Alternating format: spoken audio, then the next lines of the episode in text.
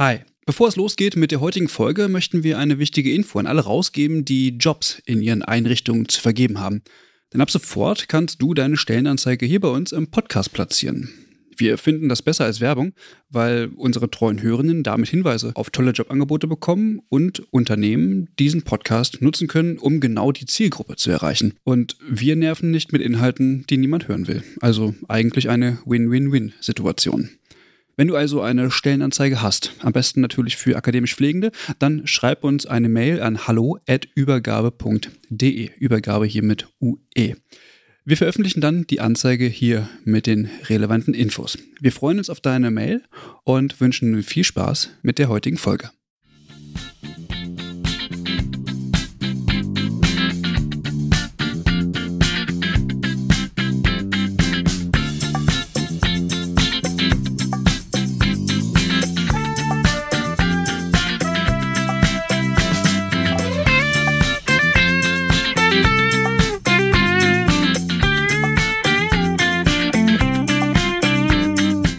Herzlich willkommen zu einer neuen Folge von Übergabe, der Podcast. Schön, dass ihr alle wieder eingeschaltet habt. Wir machen nämlich aktuell ein Corona-Spezial. Keine gewohnte Folge. Genau, wir wollen einfach auf diese aktuelle Situation eingehen. Und deswegen haben wir uns heute einen Experten dazu geholt, mit dem wir ein bisschen über das Thema, wie bereiten sich oder wie können sich Einrichtungen auch vorbereiten, wie sieht es mit der Schutzausrüstung aus und so weiter. Und dazu haben wir Bernd Gruber eingeladen. Christian, magst du einmal unseren Gast vorstellen? Ja, Bernd Gruber ist Hygienemanager und Gesundheits- und Fachkrankenpfleger sowie Diplom-Pflegewirt und ist Experte für Hygiene und Infektionsprävention und hat auch einen guten Draht zum RKI äh, sowie auch zum, zum, zum Bundesgesundheitsministerium. Und ähm, genau, er ist eigentlich äh, die perfekte Person, um die Lage entsprechend zu beschreiben, weil er ganz einfach gute Hintergrundinformationen hat und gleichzeitig aber auch in den, äh, in den Krankenhäusern vor Ort ist, dort mit Ärzten und Pflegenden auch im Austausch steht und die Probleme an der Basis einfach auch gut kennt.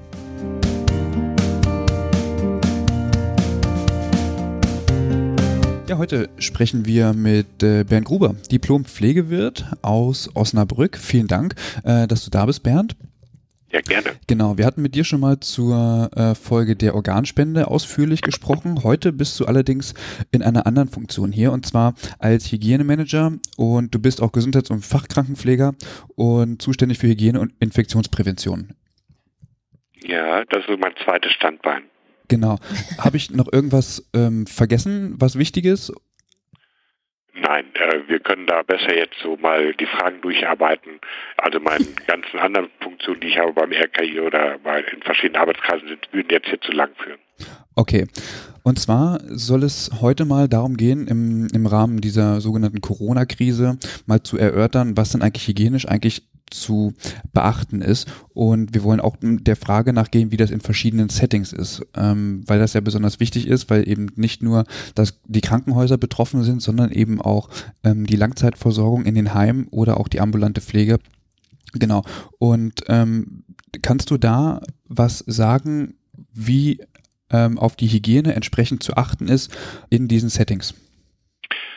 Also wir haben ja, ich sag mal so ganz grob, so drei verschiedene große Settings. Das sind einmal die Krankenhäuser, das sind die Pflegeheime bzw. Altenpflegeeinrichtungen und das ist die ambulante Pflege. Das sind so die drei, drei großen Gruppen. Ähm, wir haben natürlich in den Krankenhäusern mehr die Menschen mit Symptomen liegen.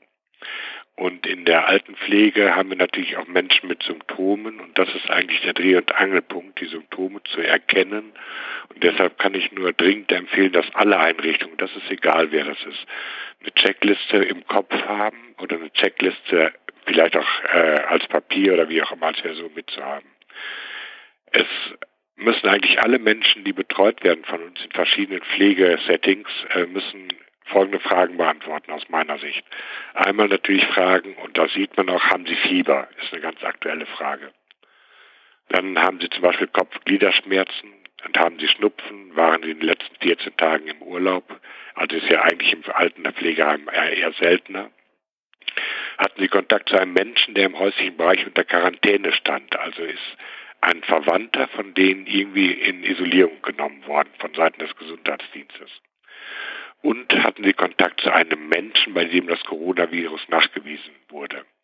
Und das zählt eigentlich sowohl für die Patienten, das heißt nicht, dass man jetzt auch in der Altenpflegeeinrichtung jeden Morgen fragt, haben Sie Fieber, Kopfgliederschmerzen? Natürlich guckt man allgemein das Befinden des Patienten, aber da brauche ich die Frage nicht stellen, ob die in den letzten 14 Tagen im Urlaub waren oder sonst was gemacht haben. Wichtig ist aber, dass auch die Angehörigen mit befragt werden. Also wenn Besuch erlaubt ist, in einigen Situationen ist es notwendig, sei es, dass der Bewohner oder die Person dementiell schlecht reagiert und nur auf Angehörige reagiert. Oder in der ambulanten Pflege haben wir halt auch noch Mitbewohner in dem Haus wohnen oder in dem gleichen Haushalt. Das gleiche gilt auch fürs Personal. Wenn ich als Mitarbeiter selber von diesen Symptomen was habe, dann muss ich mir natürlich Gedanken zu machen, ich kann genauso gut Corona-Träger sein. Mhm. Also das allererste für alle, egal wo wir uns auf, wo wir uns bewegen oder was wir machen im Rahmen von pflegerischen Handlungen, Kontakt zu Patienten oder Bewohnern oder wer auch immer. Entweder ich habe einen Abstand zwei Meter, der natürlich in Pflegehandlungen nicht gut funktioniert. Dann muss ich diese Fragen wenigstens im Kopf haben und diese Fragen auch stellen, auch mir selber. Und wie, wie können die Einrichtungen ja sich so in, in Bezug auf Hygienemaßnahmen vorbereiten oder wie, wie können die da im Moment handeln? Also auch da muss man jetzt diese verschiedenen Bereiche angucken.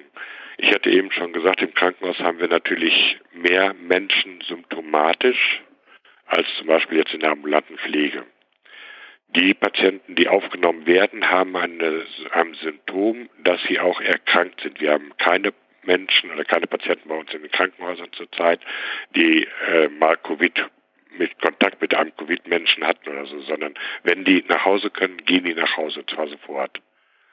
Mhm. Das heißt, wir haben dann auch eine höhere Viruslast in den Krankenhäusern. Die höchste Viruslast ist auf Intensivstationen bei Beatmungspatienten. Bronchoskopie, offenes Absaugen. Da haben wir die höchste Viruslast mit Coronaviren.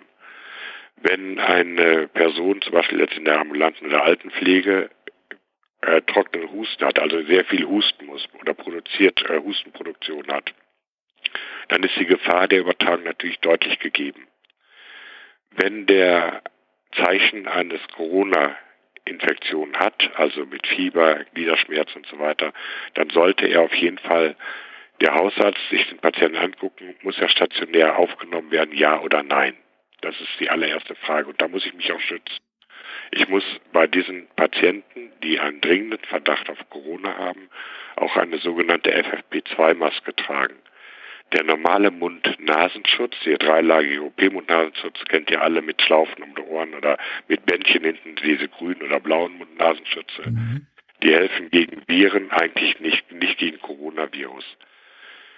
Wir sagen den Mitarbeitern, und das ist auch für, gerade für die Altenpflege und Pflegeheime, wäre es natürlich gut, wenn Mitarbeiter einen normalen Mund-Nasenschutz tragen würden, aber nicht einen selbstgenähten, die zurzeit überall kursieren, weil die helfen auch nicht, weil die nicht zurückhalten.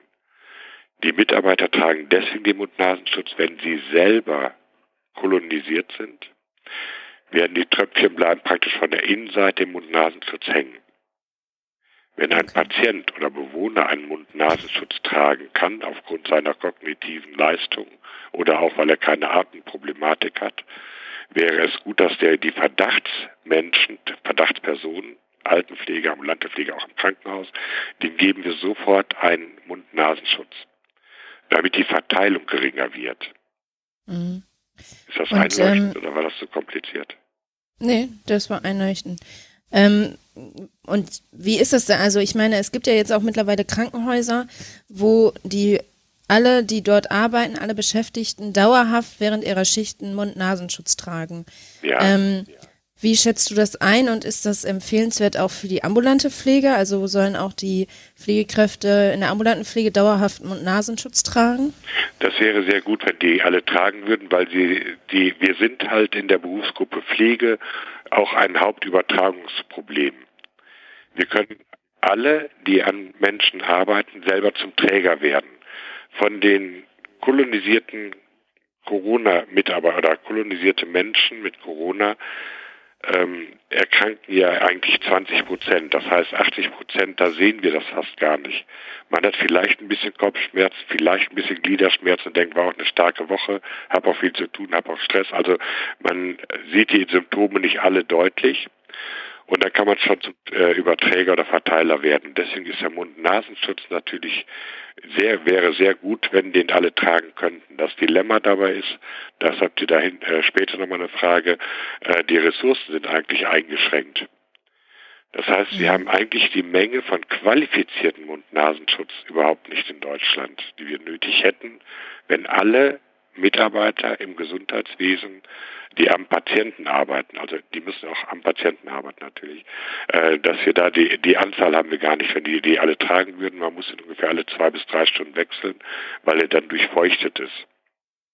Mhm. Gerade die ambulante Pflege kann natürlich einen Mund-Nasenschutz nehmen, kann den auch bei dem Bewohner oder bei dem Patienten auch anlegen und sollte sie dann, die fahren ja häufig mit dem Auto, dann auch dann irgendwie im Auto so zur Seite legen, zum Beispiel auf ein Armaturenbrett, dass sie ein bisschen abtrocknen kann.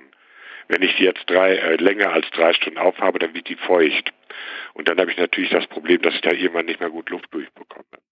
Ich kann der ambulanten Pflege, würde ich empfehlen, jeder Mitarbeiter bekommt zum Beispiel pro Schicht zwei von diesen Mund-Nasenschützen und setzt die dann, setzt dann einen auf, wenn er zu einer Wohnung geht. Wenn er zurückkommt, nimmt er die ab, legt die irgendwo aufs Armaturenbrett, dass sie gut gesichert liegt, desinfiziert sich die Hände, fährt dann zum nächsten, nimmt dann den anderen Mundharnschutz, sodass man im Wechsel ist. Aber das hilft den Bewohnern oder den Menschen, die Patienten in der ambulanten Pflege, weil sie dann nicht durch das Pflegepersonal kolonisiert werden.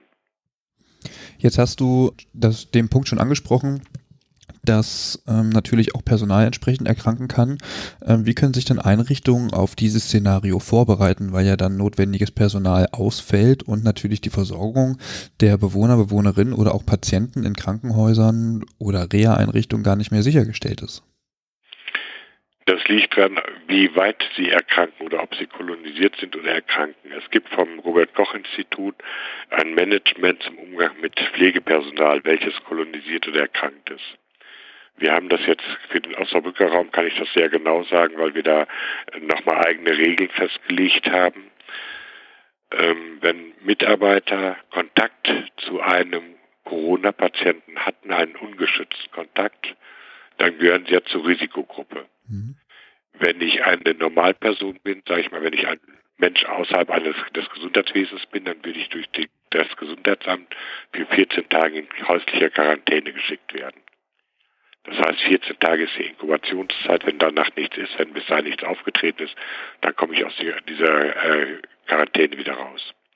Für das Pflegepersonal oder medizinische Personal heißt das, da ist die Regel etwas anders. Die Mitarbeiter können, wenn sie keine Symptome haben, weiterarbeiten mit einem Mund-Nasenschutz, den sie tragen. Wenn dann ein Mitarbeiter Symptome bekommen sollte, dann wird er natürlich sofort dann aus dem Verkehr gezogen dann würde bei den Mitarbeitern ein entsprechender Abstrich durchgeführt werden. Und dann würde man sehen, wenn der positiv ist, dann bleibt er natürlich in Quarantäne. Wenn er negativ ist, wir haben ja nun auch noch Influenza parallel. Das kann sein, dass derjenige einfach nur eine Influenza, oder nicht nur, dass er die Person eine Influenza hat und keine Corona-Infektion. Also nicht, wir müssen gucken, dass wir natürlich die, das Gesundheitswesen am Laufen haben. Wir haben natürlich auch ein Ausfallskonzept. Also jedes Krankenhaus oder jede Einrichtung sollte in dieser Zeit auch ein Ausfallskonzept haben. Wir haben normalerweise rechnen wir ungefähr mit 18 Prozent Ausfallsquote, Urlaub, Krankheit etc. 18 bis 20 Prozent. Einige sagen auch 22 Prozent. Das liegt ein bisschen an, an der Einrichtung. Aber hier kann man sicherlich von 30 bis 40 Prozent rechnen. Und da brauche ich Ausfallskonzepte. Wir haben in den Einrichtungen, wo ich zuständig bin, haben wir verschiedene Dienstzeitenmodelle. Das Arbeitszeitrecht ist ja aufgelockert worden. Wir haben die Möglichkeit, Mitarbeiter in zwölf Stunden Schichten arbeiten zu lassen, wenn es ganz eng wird, und dann 60 Stunden am Stück. Das heißt fünf Tage, a zwölf Stunden. Das sind so die Maßnahmen, wo man sich darauf einstellen muss, damit die Mitarbeiter nicht alle, ähm, also wenn wir keine mehr haben, ist die Patientenversorgung nicht mehr gewährleistet. Das können wir ganz klar sagen gerade in der ambulanten Pflege ein Schreckensszenario ohne Ende, wenn sie nicht mehr in der Häuslichkeit, wo wir sehr viele in der Pflege in der Häuslichkeit haben, auch durch äh, pflegefremde Personen, die die Versorgung übernehmen. Wenn die auch ausfallen, dann haben wir ein Riesenproblem in Deutschland. Jetzt hast du den, den Vorgang beschrieben, wenn sich Pflegende oder auch Ärzte und Ärztinnen anstecken. Allerdings setzt das ja auch voraus, dass man weiß, ähm, dass man sich angesteckt hat und sich dann auch entsprechend schützen muss. Sind wir denn bisher an diesem Punkt, dass wir das so genau auch eingrenzen können und sagen können, okay, ich habe mich angesteckt oder ist es möglich, dass ich ähm, Träger des Coronavirus bin und deswegen muss ich mich schützen? Oder ist auch die Gefahr, dass ich eventuell den, äh, also äh, Träger bin, ähm, das aber gar nicht weiß und es dann zu einer Verbreitung kommt und damit theoretisch ja auch ähm, ganze Stationen lahmlegen könnte? Das Problem ist einfach, dass wir das auf Dauer nicht mehr wissen. Wir werden ja eine Durchseuchungsrate kriegen von asymptomatischen Trägern, die eventuell weiterverteilen. Das kann auch mein Lebenspartner sein. Also es geht darum, dass wir überall zu Träger werden können. Unbekannter Träger trifft uns, Quatsch mit uns, wie auch immer. Also wir haben im Augenblick das Problem, dass wir viele Unbekannte haben, die keine Symptomatik haben und man fängt schon an auszuscheiden, den Erreger auszuscheiden, so am zweiten, dritten Tag und die Symptome fangen vielleicht erst am fünften Tag an. Mhm. Das heißt, in den zwei Tagen kann ich auch verteilen. Deshalb ist, wäre es gut, wenn alle Mitarbeiter im Gesundheitswesen mit Patientenkontakt einen Mund-Nasenschutz tragen, weil dann die Übertragungswahrscheinlichkeit deutlich geringer ist. Ja. Und wenn jetzt zum Beispiel auf einer Station A Brigitte Symptome zeigt und einen positiven Test hat, dann hat die ja in den letzten fünf Tagen gearbeitet und das dann ja wahrscheinlich an die Kollegen weitergegeben. Ja. Wie, wie geht man denn dann damit um? Also schickt man dann elf Leute nach Hause oder in die Quarantäne? Also im Gesundheitswesen, das ist ja die Änderung vom Robert-Koch-Institut. Äh, es wird dann eine Personenkontaktliste erstellt. Das, dafür ist zuständig das Gesundheitsamt. Das heißt, die Schwester Brigitte oder wie sie jetzt eben hieß, die muss hingehen und muss dann äh, aufschreiben, mit welchen Menschen sie Kontakt hat. Dann haben wir Kontaktgruppe oder Kategorie 1a, 1b und 3. Die 1a bedeutet einen direkten Kontakt weniger als 1,5 Meter ungeschützt mit einer entsprechend exponierten Tätigkeit, das heißt Absaugvorgang am Patienten, Intubation, Extubation, Bronchoskopie. Das ist natürlich die höchste Risikogruppe. Mhm. Dann, das, wenn die Schwester rumläuft, intubieren wir sie ja nicht. Aber äh, die zweite wäre dann weniger 1,5 Meter, zum Beispiel Übergabesituation, Dienstzimmer. Fünf Leute stehen da zusammen und der Abstand ist relativ gering. Dann sind alle die, die dort mit dem Raum waren, Kontaktgruppe der ersten Generation. Ja, die Schwester ist jetzt positiv geworden, dann sind das alles Kontaktmitarbeiter und die müssen dann mit Mund-Nasenschutz arbeiten, die ganze Zeit, 14 Tage lang. Und danach kann das aufgehoben werden, wenn sie bis dahin keine Symptome haben. Hat wiederum einer Symptome, da muss von dem Zeitpunkt geguckt werden, also vor dem Zeitpunkt, wo sie selber einen Mund-Nasenschutz getragen hat. Das heißt, ich bin jetzt mit der einen Schwester Brigitte oder so zusammen gewesen, dann heißt das morgen, ich muss Mund-Nasenschutz tragen und jetzt werde ich nach fünf Tagen krank. Da muss ich gucken, hatte ich vorher noch Kontakt, vor dem ich den Mund-Nasenschutz getragen habe und muss das dokumentieren. Das ist sehr aufwendig. Deswegen sagen wir den Kollegen auch sofort, sobald wir da irgendwie eine Kontaktperson haben, die sollen sich sofort aufschreiben, mit wem sie in letzter Zeit Kontakt hatten. Weil wenn das drei, fünf Tage weiter ist, dann weiß man das eventuell nicht mehr. Ja. Mhm. ja das stimmt. Ähm, ich habe neulich von einem äh, Verfahren gehört, wo in einer Einrichtung, dass äh, also die Dienstpläne quasi strikt getrennt gewesen sind in zwei verschiedene Teams, ja. ähm, um weiterhin den Pflegedienst nach Möglichkeit aufrechtzuerhalten, sofern ein Dienst quasi äh, sich infiziert hat und ähm, da auch Symptome zeigen, so dass weiterhin die Pflege aufrechterhalten kann. Sind das auch Maßnahmen, die man ergreifen kann, ähm, weil es ja doch sehr die Flexibilität auch der Arbeitszeit einschränken würde? Ja, also die Teambildung macht schon sehr viel Sinn, dass es keine Durchmischung von Mitarbeitern gibt. Also wenn ich jetzt einen äh, Arzt in leitender Position habe und der an allen möglichen Sitzungen teilnimmt, also jetzt viele Sitzungen, Krankenhausleitung und so weiter und so weiter, viele Sitzungen teilnimmt, der hat natürlich eine unheimlich hohe Verteilungsquote, wenn er positiv ist. Und äh, äh, dann eben, wenn er anfängt zu verteilen, hat er eine hohe Ausbreitungsrate, weil er in so vielen Gremien sitzt. Man sollte es einschränken, die Kontaktmenge einschränken. Dass man jetzt hundertprozentig Teamtrennung machen kann, wird nicht funktionieren, denn spätestens bei der Übergabe, immer dann, wenn, wenn sich zwei Teams treffen, ist ja auch ein Kontakt da. Ja. Also man kann ja nicht sagen, da arbeitet jetzt ein Team eine Woche lang an einem Patienten und erzählt keinem anderen Team hinterher, was da gewesen ist. Ja. Also man muss gucken, was viel wichtiger ist, dass wir diese Übergabesituation entzerren, dass die Leute weiter auseinanderstehen. Und auch die Kurvenübergabe, da sitzen wir ja fast nebeneinander, wenn nicht sogar auf dem Schoß. Das muss entzerrt werden. Oder man trägt einen Mund-Nasenschutz.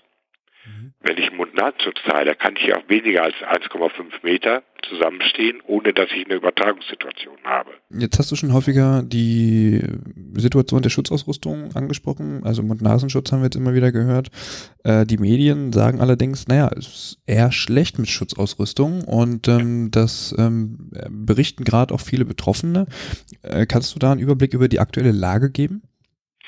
Also die Situation ist sehr schlecht, um das mal vorsichtig zu sagen.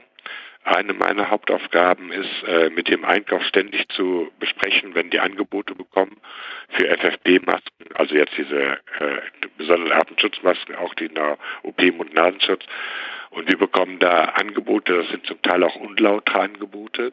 Das heißt, die Qualität entspricht überhaupt nicht dem, die wir hier brauchen.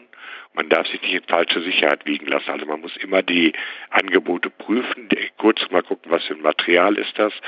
Entspricht das unseren Normen, also der Arbeitssicherheit?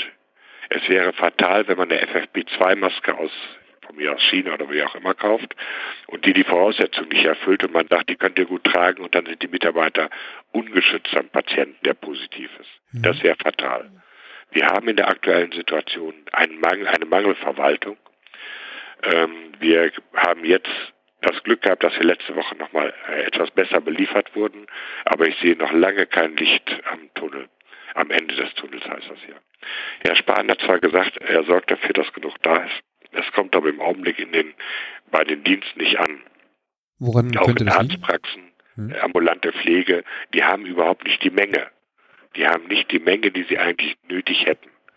Wir machen das im Augenblick auch so, das habt ihr ja vielleicht gerade ein bisschen mitgekriegt, dass unsere Mitarbeiter ihre FFP2-Maske, also die feinfiltrierende Halbmaske, eine Schichtlänge tragen. Bedeutet, ich habe die im Patientenzimmer auf, dann entkleide ich meine Schutzkleidung, lege die Maske extra gesondert ab oder habe die am Haken hängen, der mein Haken ist. Wir haben das so gemacht, einen Punkt auf, also einen Haken mit einem Punkt, der nächste Haken zwei Punkte und so weiter. Und da wird meine Maske dann entsprechend markiert. Und dann weiß ich, aha, Punkt eins mit einem Punkt, das ist meine Maske, die trage ich heute den ganzen Tag, die nimmt doch kein anderer. Für einen Patienten oder für, für die für ganze einen Patienten. Schicht? Und wenn man einen kompletten Isolierungsbereich hat, also das heißt, man hat eine Stationabteilung abgetrennt, wo nur nachgewiesene positive Covid-Patienten liegt, da kann ich natürlich mit der Maske von Patient zu Patient gehen, weil sie haben ja. alle Covid. Ne? Mhm. Ja. Okay. Damit wir Material sparen. Wir müssen Material einsparen, weil die Ressourcen natürlich sehr begrenzt sind. Woran liegt das denn, dass wir diese dramatischen Engpässe haben bei der Schutzausrüstung? Zum einen, also die Grundausstattung äh, war natürlich nicht so exorbitant hoch von den Krankenhäusern oder im Gesundheitswesen, weil wir natürlich zum Sparen verpflichtet sind als Krankenhaus. Es heißt aber, wir sollen keine großen Lagerbestände haben, damit wir da nicht so viel Geld an der Seite liegen haben. Also wir sollen da wirtschaftlich arbeiten.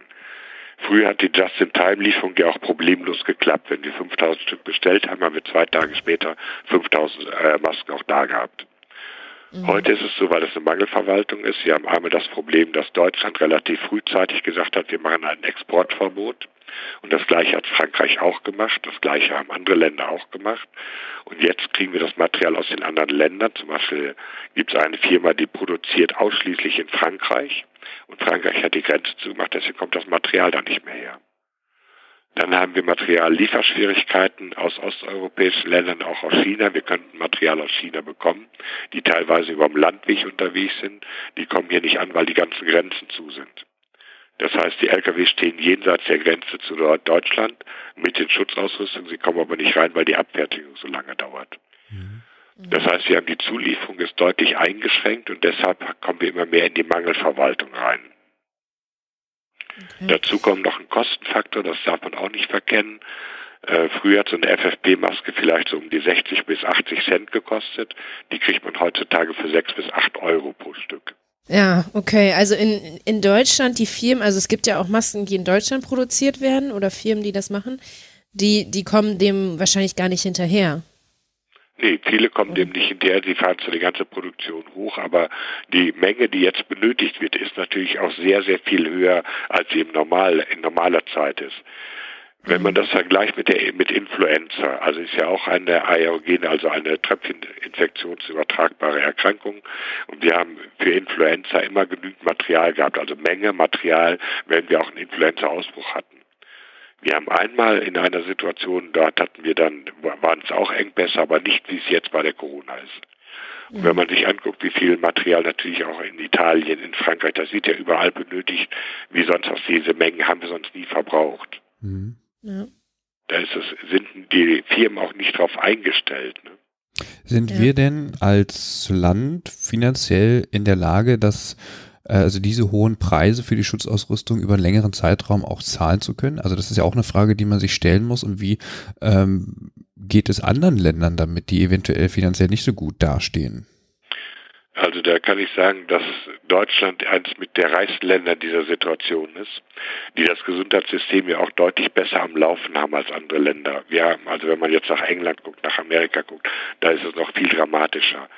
Der Preis selber ist sehr schmerzhaft und ist unverschämt aus meiner Sicht. Unverschämt. Das ist moralisch, ethisch, moralisch überhaupt nicht vertretbar. Und da wäre ich gerne dabei, dass man diesen Mal den Riegel vorschiebt, dass auch von Gesetzgeberseite gesagt wird, so, jetzt ist Schluss mit breiten Marktwirtschaft in diesen Bereichen. Also jetzt, ne, also ich möchte jetzt nicht die freie Marktwirtschaft abschaffen, ganz bestimmt nicht, aber es kann nicht sein, dass sich daran welche gesund stoßen, weil es eine Mangelverwaltung ist. Das ist das mhm. eine. Wir haben jetzt, natürlich zahlen wir den Preis, wir müssen den auch zahlen. Ich kann, werde keinen Mitarbeiter in ein Zimmer reinschicken und sagen, leider sind die Masken zu teuer und das rechnet sich nicht so. Das würde ich nie machen. Ich lasse keinen Mitarbeiter ohne entsprechende Schutzkleidung die Patientenversorgung, in die Patientenversorgung gehen. Denn wenn der erkrankt, dann fehlt er mir ja auch. Das heißt, die Folgeproblematik wird viel größer. Also ohne adäquate Schutzausrüstung geht das nicht. Ist das nicht ein ethisches Dilemma? Also jetzt nicht von dir, sondern so grundsätzlich. Auf der einen Seite versucht man die, die Ressourcen in der Pflege oder insgesamt im medizinisch-pflegerischen Dienst zu erhöhen, hat das auch gelockert, wie du gerade schon sagtest, mit den Arbeitszeiten, mit den Ruhezeiten und äh, sagt aber gleichzeitig, ohne, ohne Sicherung, ohne Schutzausrüstung ähm, findet keine, keine Patientenversorgung statt. Diese Patienten brauchen aber letztendlich ja die Versorgung. Und mal angenommen, es würde innerhalb der nächsten zwei Wochen einfach weiterhin diese Engpässe geben und die Schutzausrüstung würde zur Neige gehen. Was würde das für die Gesundheitsversorgung in Deutschland bedeuten? Die Gesundheitsversorgung würde schlechter werden. Entweder die Patienten werden nicht mehr adäquat versorgt werden können, also die Anzahl, die Menge an Patienten, dass man sagen muss, wir können dann eben nicht die Leistung, die gefordert wird von Seiten der, des Gesundheitsministeriums, dass wir möglichst viele Intensivbetten aufstellen sollen. Und wenn wir kein Material haben, können wir sie nicht versorgen. Das haben wir aber auch bei Beatmungsgeräten, das haben wir bei anderen Geräten, das haben wir bei, in der ECMO-Therapie. Das heißt, wir haben die, wir haben Betten dort stehen, wir haben aber nicht die Menge überhaupt jetzt erstmal der Gerätenressourcen. Das geht noch gar nicht mal um Mitarbeiter und um Schutzausrüstung. Ähm, es fehlen in Deutschland fehlen über, ich glaube, fast 30.000 Beatmungsgeräte im Augenblick, wo wir die Stationen zwar haben, Betten haben, aber uns fehlen die Beatmungseinheiten. Mhm. Das ist auch ein ethisches Problem. Also wir haben mehrere Seiten, wo wir sagen, die Patientenversorgung kann eventuell nicht gewährleistet werden. Alle arbeiten mit Hochdruck dran, die Landesregierungen ähm, sind da dran. Sie sind jetzt in der Verteilung von Beatmungsgeräten und ich glaube, das wird irgendwann gelöst. Genauso bekommen wir auch Schutzausrüstung übers Land langsam. Bevor aber ein Mitarbeiter von mir als Hygienemanager und in Richtung des Arbeitsschutzes eine Tätigkeit macht, wo er Schutzkleidung tragen muss, um sich zu schützen, würde ich nicht von ihm als ich bin jetzt kein Vorgesetzter, ich bin ein Manager, denen sagen, du musst da jetzt reingehen, obwohl wir keine Schutzausrüstung haben. Mhm. Das würde ich nicht tun. Mhm, es wird in, in, den Medien immer, also viel von den Intensivplätzen gesprochen und äh, von den Beatmungsgeräten. Das ist sicherlich auch ein sehr relevanter, relevanter Punkt. Allerdings haben wir ja eine riesengroße Anzahl an pflegebedürftigen, vulnerablen Menschen innerhalb der Langzeitversorgung. Und darüber wird nie gesprochen. Ähm, und ich persönlich sehe da eigentlich auch ein sehr hohes Risikopotenzial, weil sollte sich das in dieser Patientengruppe tatsächlich verteilen, auch aufgrund mangelnden ähm, Schutzausrüstung, ich glaube, ähm, dann haben wir das Problem an verschiedenen Stellen. Wie, also wie soll ich das sagen? Ist, man hört immer nur Intensivplätze und, und Beatmungsgeräte, aber es geht eben auch um die ganz normale Versorgung entweder zu Hause oder eben im Heim. Und ich, ich weiß nicht, ob das eine Verzerrung des Bildes ist. Ja, es sind zwei verschiedene Sachen. Das eine ist es sicherlich richtig, dass wir auch die, gerade die Gruppe, die du gerade benannt hast, auch schützen müssen. Ja, bin ich dabei. Das würde man mit einem normalen Mund-Nasenschutz sehr gut erreichen. Im Krankenhaus ist es so, wenn wir dort symptomatische Menschen haben, auch wenn einer im Altenheim liegt als symptomatischer, als symptomatischer Patient, der noch nicht krankenhausbedürftig ist, also älterer Patient ist schon am Husten und so weiter, hat so subfibrile Temperaturen und der hat jetzt einen Abstrich und da kommt Covid-19, also er hat einen Corona-Nachweis. Ja. Muss aber nicht zwangsläufig stationär liegen. Da müssen die Mitarbeiter die gleichen Schutzkleidung bekommen wie im Krankenhaus auch. Ganz d'accord. Ähm, die Verteilung in den Einrichtungen, in der ambulanten Pflege oder überhaupt in den ganzen äh, Außerkrankenhaus-Pflegesettingsbereich müssen die Mitarbeiter aus meiner Sicht Mund-Nasenschutz tragen, damit sie nicht als Überträger werden. Und die Angehörigen muss man wirklich abfragen, was ich gerade eben am Anfang gesagt habe, dass jeder, der Kontakt zu einem Menschen hat, muss die Checkliste im Kopf haben oder abgefragt werden, damit es nicht reingeschleppt wird und dann kommt es zur heillosen Verteilung. Dazu kommt noch gerade in Altenpflegeeinrichtungen, wenn ich an dementielle Bewohner denke, die dann eben auch durch das Haus laufen. Sie können jetzt nicht alle im Zimmer eingesperrt werden, da bin ich auch gegen. Aber sie werden dann auch eventuell verteilen. Deshalb ist die Außen die Außenisolierung, von außen was reinkommt, das ist eigentlich das Wichtigste. Innerhalb der Einrichtung, wenn das dort richtig verteilt wird, können das natürlich über Mitarbeiter passieren, wenn die aber einen Mund-Nasenschutz aufhaben oder anlegen und eine vernünftige Basishygiene machen. Das ist unabhängig von Corona, das haben wir bei Influenza und das haben wir bei Noroviren auch.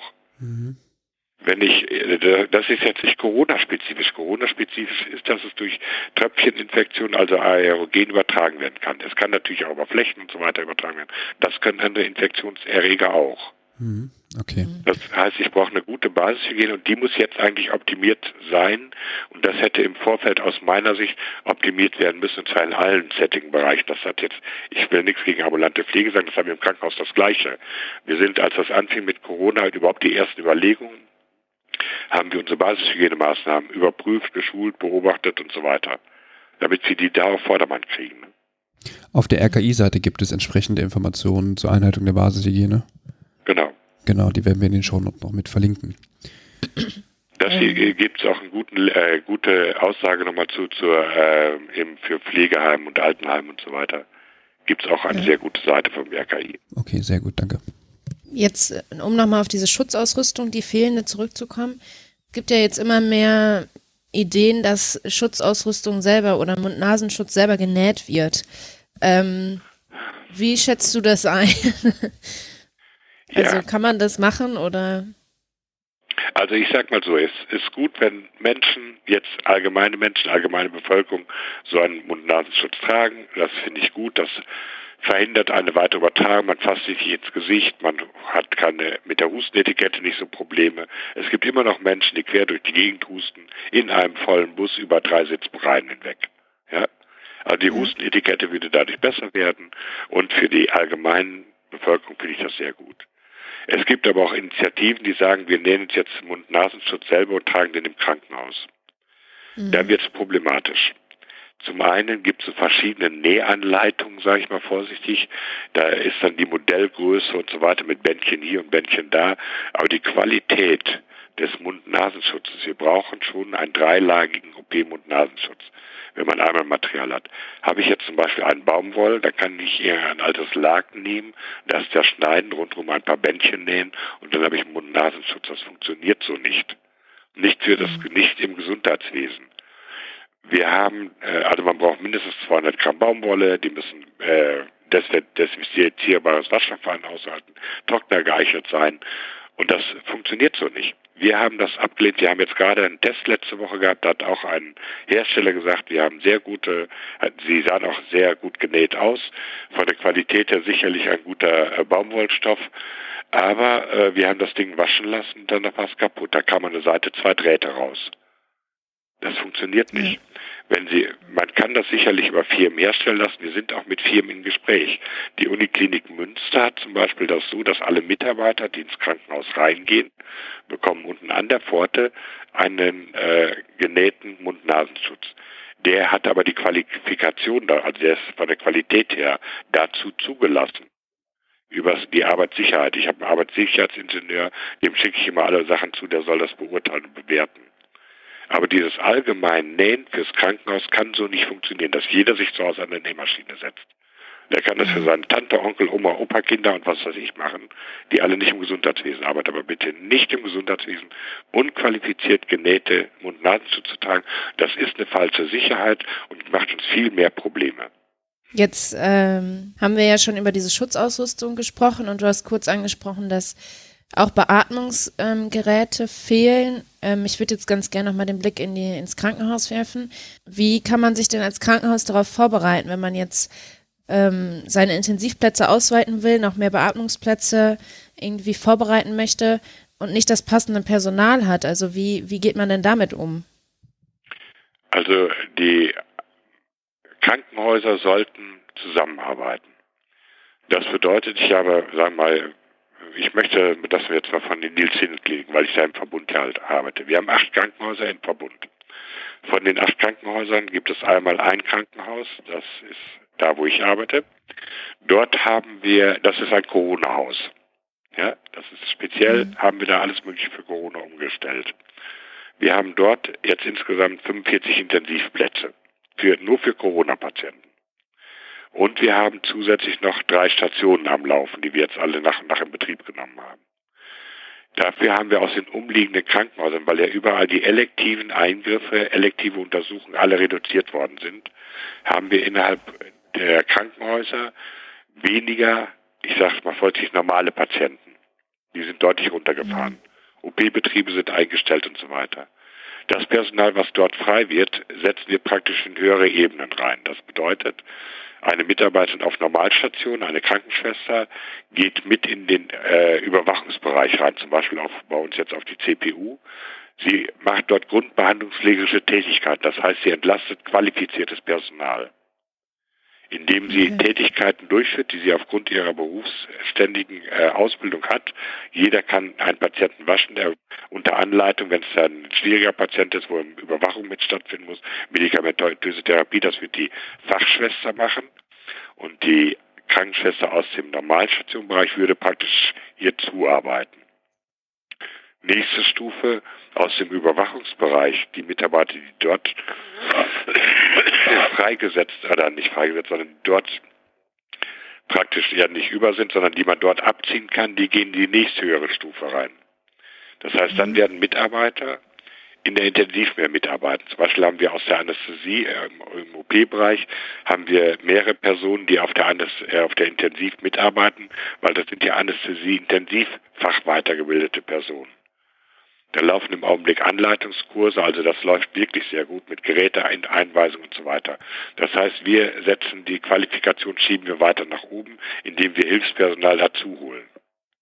Okay. Dass wir die Anzahl der Personen hinterher in den hochqualifizierten Bereich haben. Okay. Und wir leihen oder wir bekommen auch Mitarbeiter aus den anderen Kliniken, die ihre gesamten Patientenzahlen runterfahren. Folgerichtig sind auch da die Intensivstationen jetzt nur noch mit 30, 40 Prozent belegt, und zwar Durchschnittsbelegung.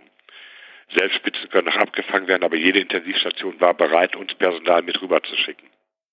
Also personalmäßig können wir es langsam stemmen. Wenn wir voll auf Volllast fahren, also wirklich alle Bettplätze belegt haben, dann sind wir aber auch bei der 12-Stunden-Schicht. Dann kann man nur hoffen, dass man die nicht so lange ja, fahren muss, diese Schichten, weil ich glaube, das könnte auch nochmal ja, zu einer Überlastung der Pflegenden führen und damit natürlich zu entsprechenden Ausfällen. Aber gut. Also ich muss dazu sagen, wir haben im Augenblick, äh, wir sind ja alle, arbeiten ja auf Hab-Acht-Stellung und ähm, also wir kommen jetzt, bekommen jetzt immer mehr Patienten natürlich. Und äh, ich habe noch nie einen so starken Zusammenhalt gesehen zwischen den verschiedenen Berufsgruppen. Äh, auch ein Arzt oder auch ein Oberarzt macht sich kein Problem damit, ihm bei einer Lagerung eines Patienten zu helfen. Okay. Und deswegen glaube ich, dass wir in diesem Zusammenhang jetzt äh, ich, die Mitarbeiterzufriedenheit, ich meine, die haben viel zu tun, das ist nicht die Frage, aber die Akzeptanz untereinander wird deutlich besser und da kann man dem Team mehr wuppen, als wenn die sich alle gegenseitig anzicken, so im normalen Leben. Mhm. Das ist schön zu Wegen hören. der Belastung. Ich glaube schon, dass wir hier jetzt merken, dass einmal die Pflege, also ohne Pflege läuft kein Krankenhaus und ohne Pflege gibt es keine Corona-Versorgung. Das kann man schon mal ganz groß anklammern. Aber die Teambildung, die jetzt im Augenblick stattfindet untereinander, die halte ich für sehr, sehr gut, wie, so wie ich das erlebe auf den Intensivbereichen. Das ist ja. sehr schön zu hören. Ja. Gab es denn von der Regierung ähm, für eine mögliche Pandemie vor Corona Gab es so einen Pandemieplan und inwieweit werden diese Maßnahmen jetzt auch eingesetzt? Also die Pandemieplanung gab es schon lange. Und zwar früher war das der Influenza-Pandemieplanung, der damals von der äh, in Verbindung mit der Bundesärztekammer und der Bundesregierung erstellt worden ist und mit dem Abbas-Ausschluss biologischer Arbeitsstoffe. Äh, der Pandemieplanung, das ist auch egal, ob der Corona, Influenza oder Ebola heißt, das spielt überhaupt keine Rolle. Pandemiepläne sehen vor, entsprechend der Risikobewertung eines Erregers zu handeln. Jedes Krankenhaus war auch schon vor Corona und vor große Influenza-Wellen aufgefordert, ein hausinternen Strategiepapier zu erstellen. Das heißt, jedes Krankenhaus musste sich immer schon darauf einstellen, dass eventuell Patienten kommen mit Hochrisikoinfektionen da wir eine Verteilung haben mit Urlaubern und so weiter und so weiter, das kann einem immer passieren. Ähm, als das mit Ebola hochkam, haben sich alle Häuser eigentlich sehr gut aufgestellt, wie gehe ich mit solchen Patienten um. Sowohl räumlich, personal als auch materiell. Und das gleiche ist bei Influenza gewesen, das gleiche ist jetzt bei Corona auch. Entsprechend des Pandemieplans gibt es drei Stufen drei Stufen. Das ist einmal natürlich der Schutz der medizinischen Einrichtungen, dann Schutz der Bevölkerung und dann letztendlich diese Quarantänehaltung. Und wir haben, ähm, was der Pandemieplan angeht, haben wir jetzt mittlerweile Stufe 2. Das sind ja die Sachen mit der Restriktion der, der, der des Verlasses der häuslichen Umgebung und so weiter. Ausgangssperre heißt das ja nicht, ich komme jetzt nicht auf den Namen. Aber ihr wisst, was ich meine. Kontaktverbot. Genau, Kontaktverbot. Also wir sind jetzt in Pandemiestufe 2, der schränkt die allgemeine Bevölkerung ein. Äh, Pandemiestufe 1 hatten wir vorher schon und da waren auch alle Krankenhäuser darauf eingerichtet. Das heißt, wir haben ja immer schon die Möglichkeit gehabt, einen etwas größeren Anfall von isolierungspflichtigen Patienten entsprechend der Risikobewertung auch zu versorgen. Mhm. Jetzt haben wir es nur aufgebaut, weil die Zahl höher wird. Und damit rechnen wir auch, dass die Zahl bis Mitte Mai noch weiter ansteigen wird. Das ist jetzt nicht Schwarzseherei, aber wir sehen jetzt zum Beispiel von gestern, von vorgestern auf gestern, heute Morgen sind die Zahlen rausgekommen, bis heute Morgen haben wir in Deutschland allein über 6.900 mehr Fälle nachgewiesen. Das sind die mhm. nachgewiesenen Fälle, die über das Gesundheitsamt gemeldet sind. John Hopkins Universität hat noch höhere Zahlen abgebildet, weil die die Fälle halt mehr sehen. Und jeder ungeschützte Person, die Corona-Träger ist, gibt das an zwei bis drei Personen mindestens weiter. Jeder äh, symptomatische, also der fiebert und der eben symptomatisch ist, hat bis dahin meistens schon bis zu fünf weitergegeben. Mhm. Und wenn fünf ja. und der wieder jeder von den fünf und jeder drei weiter und so weiter und so weiter, das wird noch weiter steigen. Und äh, wir haben große Sorge, deswegen ist das auch mit der Kontaktsperre sehr gut, dass wir einen flacheren Anstieg haben in Deutschland. Wenn der zu steil wird, dann bricht auch unser Gesundheitssystem zusammen. Wenn wir mhm. Italien und Spanien sehen, die unheimlich schnell hochgeschossen sind, Amerika ist jetzt noch schlechter dran, muss man vorsichtig sagen. Das Gesundheitssystem in Amerika ist deutlich schlechter als in Deutschland. Und die haben jetzt massive sprunghafte Anstiege. Das wollen wir in Deutschland durch diese ganzen Maßnahmen, was die Pandemieplanstufe 2 angeht, vermeiden, damit sich das Ganze über einen längeren Zeitraum entzieht damit wir in den Krankenhäusern Luft haben für die Normalversorgung von normal stationären Corona-Patienten und Intensiv-Corona-Patienten. Denn sonst kommen wir ethisch noch in ganz andere Dilemmata rein, jetzt nicht nur wegen Material, fehlende Beatmungsgeräte, fehlende ECMO-Therapie, sondern fehlende Plätze. Und da muss mhm. reagiert werden. Und das ist das Schlimmste, was in der Intensiv passieren kann. Ich habe gerade nochmal die aktuellen Zahlen geguckt. Ähm, hier gibt es nämlich eine, eine gute Karte von der, von der äh, Morgenpost, die jede Stunde aktualisiert wird. Und äh, mit Stand jetzt, also heute ist der, welchen haben wir heute? Den 29. 28. 28. März, genau. genau. Ähm, haben wir 51.000 äh, bestätigte Fälle und äh, 7.632 sind wieder gesund, allerdings sind die ja nicht meldepflichtig. Und wir haben in Anführungsstrichen nur, also im Vergleich nur 356 Todesfälle. Jetzt ist natürlich die Frage, ähm, kann, kann man sagen, dass unser Gesundheitssystem dem gewachsen ist und auch gut ist, weil wir im Vergleich eigentlich wenig Todesfälle zu verzeichnen haben? Ist das ein, ein Ausgangspunkt? Weil die, die ähm, bestätigten infizierten Zahlen sind ja deswegen hoch, weil wir viel testen. Also wir testen viel, das stimmt. Andere Länder testen weniger und haben auch viel. Zum Beispiel Amerika testet eigentlich relativ wenig. Da weiß ich gar nicht, wie hoch die Dunkelziffer ist. Äh, bei der Todesrate, das ist rein spekulativ. Es gab in Italien Aussagen wegen der Überalterung der Personen dort, wegen innigeren Kontakten, herzliche Kontakte, Umarmung, Küsschen hier und Küsschen da. Also es gibt verschiedene Aussagen. Die Anzahl der Todes, der Verstorbenen, ist in Deutschland vielleicht auch deswegen so gering, weil wir genügend Intensivkapazitäten haben und die Patienten im Augenblick sehr optimal versorgen können. Das heißt, sie haben eine längere Überlebenszeit. Wir rechnen bei einem Corona-Patienten mit einer durchschnittlichen Intensivzeit von 21 Tagen.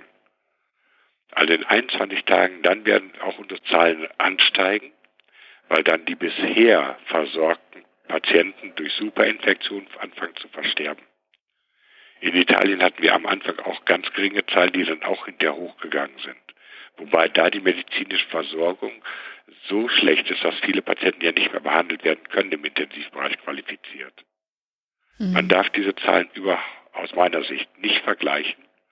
Die, wir sind jetzt noch sehr niedrig, wir werden auch vielleicht niedriger bleiben als Italien, aber ich weiß nicht, wann es anfängt, dass wir unsere Intensivstationen so voll haben, dass wir auch sicherlich höhere Todesraten ich habe gerade mal ähm, geschaut zum Zeitpunkt, als Italien äh, 53, also 53.000 gemeldete Infizierte hatte, hatten sie gleichzeitig aber auch 4.825 ähm, Tote.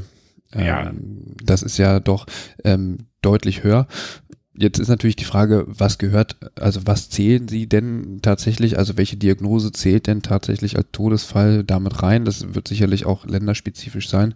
Ähm, aber gut, wir haben zum Glück eine niedrige Rate und das soll nach Möglichkeit auch so bleiben. Ja, wie gesagt, wobei ich glaube, wir werden da auch noch ganz, äh, wir werden dann noch andere Zahlen in Deutschland sehen. Wie ist das denn mit den, also zwischendurch ist es ja so, dass das mal ein bisschen weniger ist und dann wieder mehr steigt. Ähm, liegt das auch daran, dass die Labore überfordert sind, dass die Kommunikation zum RKI dann langsamer verläuft oder ähm, also gibt es da strukturelle Gründe? Ja, das ist ein, ist ein strukturelles Problem, weil das Meldeverfahren geht ja über die äh, Gesundheitsämter, also vom Gesundheitsamt wird das Landesgesundheitsamt übermittelt und von dort ans Robert-Koch-Institut. Äh, wir haben dann Tage, wo die auch im Gesundheitsdienst extremst überlastet sind. Wenn ich da zum Beispiel eine Steigungsrate von, was weiß ich jetzt, 200 oder 300 Patienten habe in einem äh, in einer kreisfreien Stadt, da müssen die alle abgearbeitet werden. Also es muss rumtelefoniert werden, die Daten müssen weitergegeben werden und so weiter. Ist das Kontaktpatient zu, ist das eine Kontaktperson zu Covid-Patient, die werden etwas anders kategorisiert. Das heißt, die Meldung ver verläuft natürlich nur so schnell, wie auch Mitarbeiter das schaffen können. Es gibt zum mhm. Glück jetzt die elektronische Übermittlung. Früher wurde das immer per Fax, per Fax, per Fax geschickt. Das haben die jetzt schon mal elektronisch umgesetzt. Das liegt, also die Validität der Daten vom RKI sind sicherlich genauer, aber dadurch zeitversetzter. Zum Beispiel die John Hopkins hat jetzt um 10.34 Uhr, du hattest eben Christian gesagt, bei 51.000 irgendwas hattest du eben eine Zahl genannt, wenn ich das noch nicht im Kopf habe. Genau, 51.150. Mhm. Genau, John Hopkins hat um 10.34 Uhr 53.340. Mhm. Das so, also die Daten werden immer unterschiedlich sein. Und wir werden auch keine Vergleiche immer unbedingt hundertprozentig haben. Es zeigt uns den Trend. Der Trend ist in mhm. allen Abfragen gleich. Ob der jetzt einen Tag hinterherhinkt, letztes Wochenende hatte oder am Montag, hatten wir irgendwie gesagt vom RKI, dass es etwas glatter läuft oder gerader läuft. Und dann kam dann von Montag auf Dienstag der hohe Sprung, weil die ganzen vom Wochenende nachgemeldet worden sind. Mhm. Also ich bin da immer sehr zurückhaltend. Ich gucke mir natürlich auch, ich habe insgesamt sechs verschiedene Karten, die ich hier ständig am Laufen habe, auch Lokaldaten natürlich. Und ich bin in verschiedenen Programmen mit drin, die auch die Intensivkapazitäten ausweisen für Osnabrück, Osnabrücker Landkreis, damit wir sehen können, ob den der Welle auf uns zurollt, jetzt zum Beispiel für morgen. Wenn ich jetzt sehen würde, dass außerhalb unserer Kliniken viele Verdachtsfälle gemeldet werden, dann kann man ungefähr sagen, in drei bis fünf Tagen sind sie dann stationär, wenn sie sich verschlechtern. Mhm. Ist denn wirklich damit auszugehen, dass diese Welle, die ja äh, vielerorts beschrieben wird, tatsächlich auch so eintritt wie im internationalen Vergleich? Weil äh, ich bin da irgendwie ein bisschen skeptisch, weil quasi die Anzahl der Todesfälle so niedrig ist und damit ähm, auch die Frage ist, wie viele Patienten denn wirklich in einen kritischen Zustand rutschen oder ob wir das einfach aufgrund unseres guten Systems einfach äh, gut handeln können. Wir können es im Augenblick gut handeln, weil die Zahl äh, macht uns jetzt keine Probleme. Wir können eine optimale Intensivtherapie durchführen. Ich habe auf einer Intensivstation, da haben wir 13 Betten. Da liegen zurzeit sieben Patienten. Das ist ein hervorragender Personalschlüssel, sowohl ärztlicher wie pflegerischerseits wie Versorgungsbereich. Wenn die Stationen alle voll sind, wird der Schlüssel sich umkehren. Ja, das heißt also, wir haben jetzt optimale Voraussetzungen, um eine sehr gute Behandlung durchzuführen. Mhm. Ich weiß aber nicht, wie lange das bleibt. Wir haben zum Beispiel von äh, vorgestern, ne, von gestern auf heute vom RKI gemeldet, 48.582, das sind 6.294 mehr. Das heißt, wir haben jetzt jeden Tag eine Steigerung der Zuwachszahlen. Ja, also das nimmt zu. Und genauso werden auch die Versterbenden zunehmen. Da sind jetzt zum Beispiel vom RKI 325 ausgewiesen.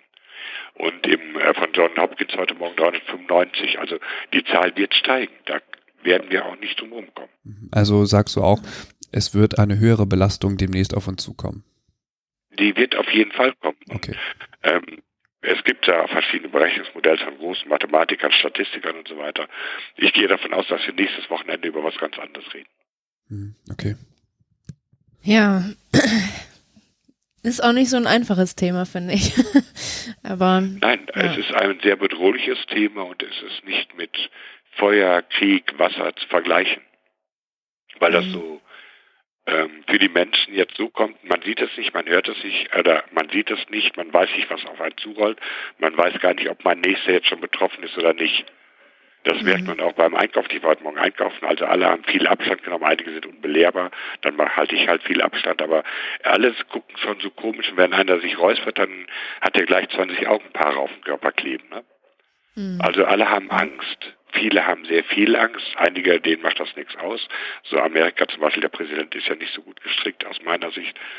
Sie liegen jetzt ja. in der Corona-Statistik an oberster Stelle. Wobei ich aber auch einräumen muss, dass ich die Zahlen aus China nicht glaubhaft finde.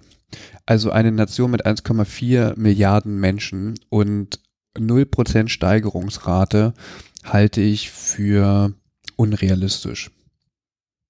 Ich sage mal anders. Ähm, die Zahlen Wahrscheinlich fehlen denen genauso die Testsubstanzen wie anderen Ländern auch, dass sie gar nicht mehr so viel getestet haben. Die werden weiterhin noch Erkrankungen haben, aber nicht mehr in der Steigungsrate. Das wird weiterhin gehen. Ich kann auch nicht sagen, ob die jetzt bei 81.900 sind oder ob die bei 140.000 sind, das weiß ich nicht, kann ich nicht sagen. Sie werden sicherlich sich zurückhalten, alle Daten jetzt weiterhin zu präsentieren. Ähm, aber ich glaube, in Amerika haben wir ein viel größeres Problem. Die testen ja sehr wenig, weil die wenig Testmöglichkeiten haben. Mhm. Und äh, von daher ist dort die Dunkelziffer, glaube ich, höher als in China oder Südkorea hat uns das auch sehr gut gezeigt.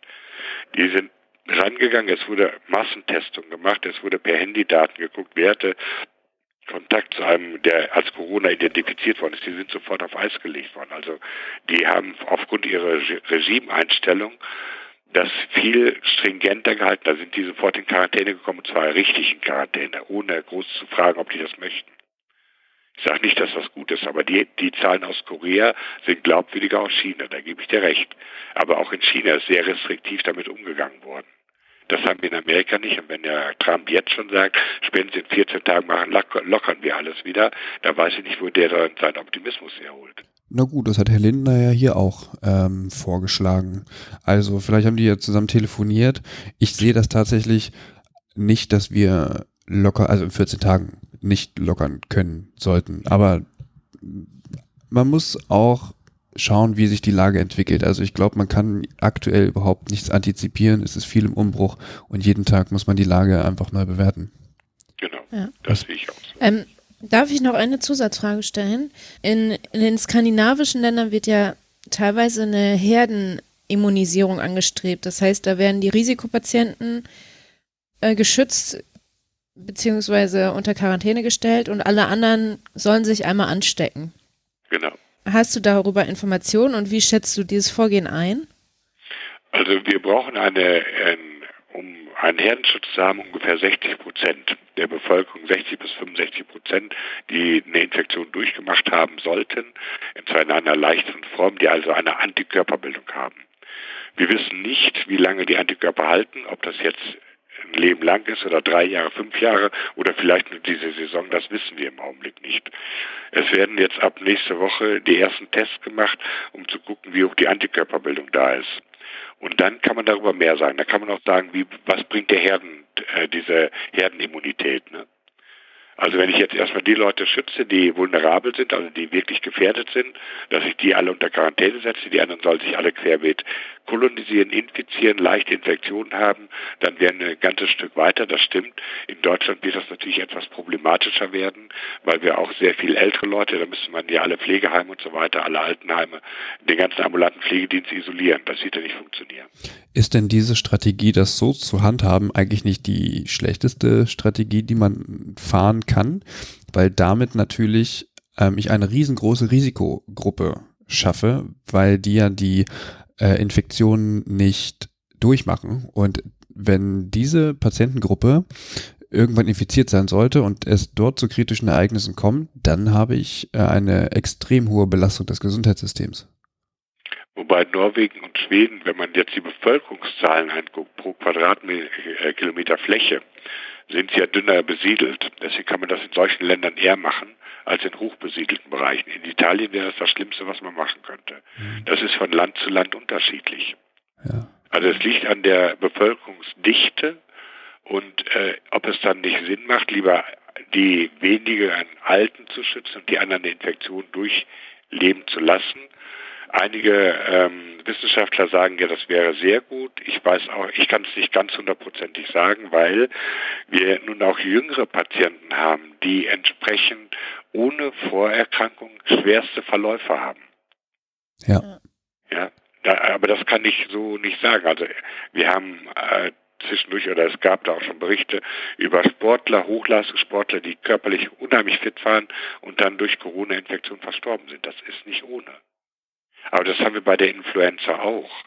Wir haben bei Influenza-Wellen haben wir auch Patienten im Mittelalter, sage ich immer so, zwischen 30 und 50, die wir bei uns auf Intensivstation mit ECMO-Therapie am Laufen haben.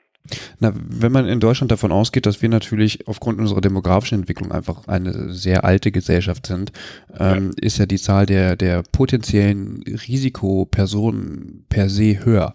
Also egal, ob, also was heißt egal, aber ähm, die Zahl der Jüngeren kann man ja eventuell vernachlässigen, weil wenn man diese Herdenimmunisierung hier fokussieren würde, würden sich ja Millionen Menschen ähm, sozusagen in einer Risikogruppe befinden, ähm, die von heute auf morgen theoretisch auf das Gesundheitssystem zukommen würden, weil sie eben äh, nicht infiziert wurden. Genau, ja, aber diejenigen, die jetzt in der Rahmen der Herdenimmunisierung, also jetzt, wenn wir wirklich auf 60 Prozent kommen würden, ja. die würden dann ja auch keine Infektion mehr verteilen. Und die höchste Verteilung der Infektiosität, also die höchste Ansteckungsgefahr, ist halt, wenn einer symptomatisch lungenkrank ist. Und wenn ich das nicht habe, wenn ich jetzt zum Beispiel, ich als Bernd Gruber jetzt eine leichte Infektion habe und werde dann immun, dann habe ich damit kein Problem. Ich verteile später nicht mehr, weil in meinem Körper keine Viren mehr produziert werden. Mhm. Weil jetzt auch vermehrt die Meldung kommt, dass jüngere Menschen sterben. Ist es, also das müssen wir vielleicht einen Virologen oder Infektiologen fragen, aber äh, ist davon auszugehen, dass sich das Virus vielleicht gerade verändert? Nein.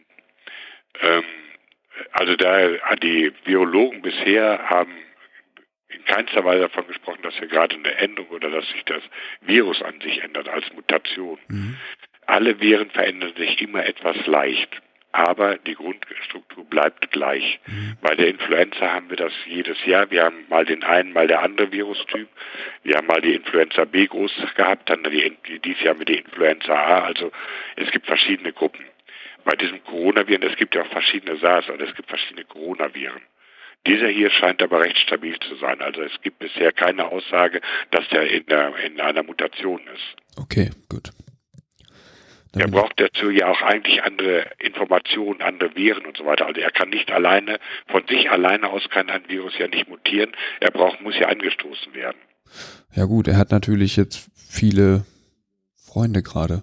Ja, aber Virus und Virus, die unterhalten sich ungerne. Also wenn einer jetzt, äh, wenn wir untersuchen und wir machen die Virusdiagnostik, machen wir immer einen Influenza-Test mit dazu, weil wir noch Influenza-Zeit haben. Derjenige, der einen Influenza-Nachweis hat, hat mit Sicherheit kein Corona. Weil die beiden Viren nicht gleichzeitig sich in der Zelle breit machen. Das ist interessant. Und deswegen gibt es dort die Mutation zwischen zwei Viren nicht. Das bedeutet, dass eine Influenza-Impfung jetzt eigentlich noch wichtiger ist, als es ohnehin schon wäre. Das wäre gut, wenn man das mal im Kopf behalten würde. Wobei wir auch ein paar Impfversage haben, das hat man bei allen Impfungen, aber die Influenza-Impfung wäre sehr gut, wenn man die hat. Und dann ist das im äh, Immunsystem, also immer wenn ich Impfung durchführe, regelmäßig, Influenza wird jedes Jahr geimpft. Das heißt nicht, dass das gegen Corona wirksam ist, das meine ich überhaupt nicht. Aber das Immunsystem ist geschärfter. Es guckt viel mit viel längeren Antennen rum und guckt, wo sind hier welche Feinde. Wenn ich mein Immunsystem nie fordere, dann steht das so in dreiviertel Schlafstellung, braucht etwas länger zum Anzustoßen. Deswegen macht es immer Sinn, Impfung durchführen zu lassen. Aus meiner Sicht sollten wir sowieso viel mehr impfen. Gerade im Gesundheitswesen äh, haben wir eine Durchimpfung von 30 Prozent Influenza. Und dann schreien alle oder rufen alle, warum kann man sich nicht gegen Covid impfen lassen? Dann denke ich immer, Leute, macht ja erstmal eure Influenza durch. Mhm. Jetzt wollen alle gegen äh, Covid-19 geimpft werden. Es wird sicherlich irgendwann Impfstoffe geben. Ob die saisonal sind oder längere Zeit sind, das weiß man alles heute noch nicht. Ich hoffe nur, dass sich dann die Leute auch wirklich mal impfen lassen. Ja, ich glaube, der Großteil lässt sich doch impfen, oder? Nein. Nein. Also jetzt nicht gegen Influenza, aber so grundsätzlich. Also äh, ich habe jetzt äh, tatsächlich keine Zahlen, aber ich habe schon das Gefühl, dass Impfungen, also es viele Befürworter für Impfungen gibt, sage ich mal eher so rum. Ja, aber Influenza-Impfung sehen wir wirklich, dass die Zahl viel zu gering ist, die sich impfen lassen. Okay. Gerade im Gesundheitswesen. Ich meine jetzt das Gesundheitswesen an sich. Da sind zu wenig Leute, die sich impfen lassen, aus meiner Sicht. Weil wir verteilen Influenza in, der, in den Krankenhäusern ja genauso. Wenn ich Influenza-Träger bin, weil ich eine leichte Infektion habe, verteile ich das auch auf die Patientengruppen. Es gibt so Sachen, wo ich dann wirklich denke, äh, wenn wir da mal mehr darauf achten würden, auch die, die Schutzmaßnahmen bei Influenza sind genauso wie bei Covid. Ne? Ja, okay. Und alle haben Angst vor Covid. Also wenn man die Maßnahmen durchführt, wie bei Influenza, dann ist man sehr gut aufgestellt als Einrichtung. Mhm, okay. Eva, hast du noch Fragen? Nee, ich habe keine Fragen mehr. Bernd, haben wir, äh, haben wir wichtige Aspekte vergessen? Ähm, was man vielleicht noch mit erwähnen sollte, ist, ähm, wir sprachen jetzt sehr oft über Mangel an Schutzkleidung. Ich hätte einen äh, großen Wunsch an das Gesundheitsministerium und an die, äh, das Ministerium für Verteidigung. Wir haben im Rahmen der Katastrophenschutzversorgung die sogenannten ABC-Züge, atomare biologische chemische Kampfstoffe. Und die haben ja einen Vorrat an FFP3-Masken en masse. Es wäre mal die Überlegung, dass das Gesundheitsministerium mit dem Verteidigungsministerium mal zusammen überlegt, ob die Bestände tatsächlich in den Bunkern so hoch sein müssen, oder ob die nicht über den Katastrophenschutz an die Krankenhäuser und Arztpraxis verteilt werden können. Wir werden das äh, Bundesgesundheitsministerium auf jeden Fall mal genau äh, äh, ja markieren und genau hoffen auf eine Antwort. Gut. Vielen Dank. Vielen, Vielen Dank. Dank. dass du dir die Zeit genommen hast. Ähm, und äh, ja, wir freuen uns und ja, vielen Dank. Vielen Dank. Dann Danke ja. auch. Bis zum nächsten Mal. Äh, ne? Bleib gesund und ja. hab eine gute Zeit. Ihr auch. Jo. Danke. Bis Tschüss. dann. Tschüss. Ja, das war Bert Gruber. Vielen Dank an dieser Stelle nochmal. Ähm, wir werden das Thema weiter im Auge behalten und werden die Schwerpunkte auch nochmal woanders setzen. Ähm, wir können noch nicht ganz genau versprechen, wann die nächste Folge dazu kommt, halten euch aber entsprechend auf dem Laufenden. Genau, das machen wir. Ähm, und wie immer könnt ihr uns ein Feedback dalassen unter der Folge auf unserer Homepage übergabe-podcast.de. Genauso könnt ihr uns eine Rückmeldung geben auf unseren Social Media Kanälen wie Instagram, Twitter und Facebook. Ähm, ja. Und Genau. alle Veranstaltungshinweise stellen wir auch in die Shownotes, weil sich das aktuell auch immer wieder ändert aufgrund der Corona-Krise. Ja, Und wer gerade ein, bisschen- wer ein bisschen weniger einkauft, der darf uns auch gerne 5 Euro in den Hut schmeißen. Ähm, das könnt ihr gerne auf unserer Homepage machen. Da gibt es einige Infos. Wir würden uns äh, sehr darüber freuen. Genau. Wir schicken liebe Grüße aus unseren äh, Homeoffice-Plätzen oder von unseren Homeoffice-Plätzen und ja, wünschen alle guten, gute Nerven. Und viel Gesundheit. Bleibt, bleibt gesund und bis zum nächsten Mal. Ciao. Bis zum nächsten Mal. Tschüss.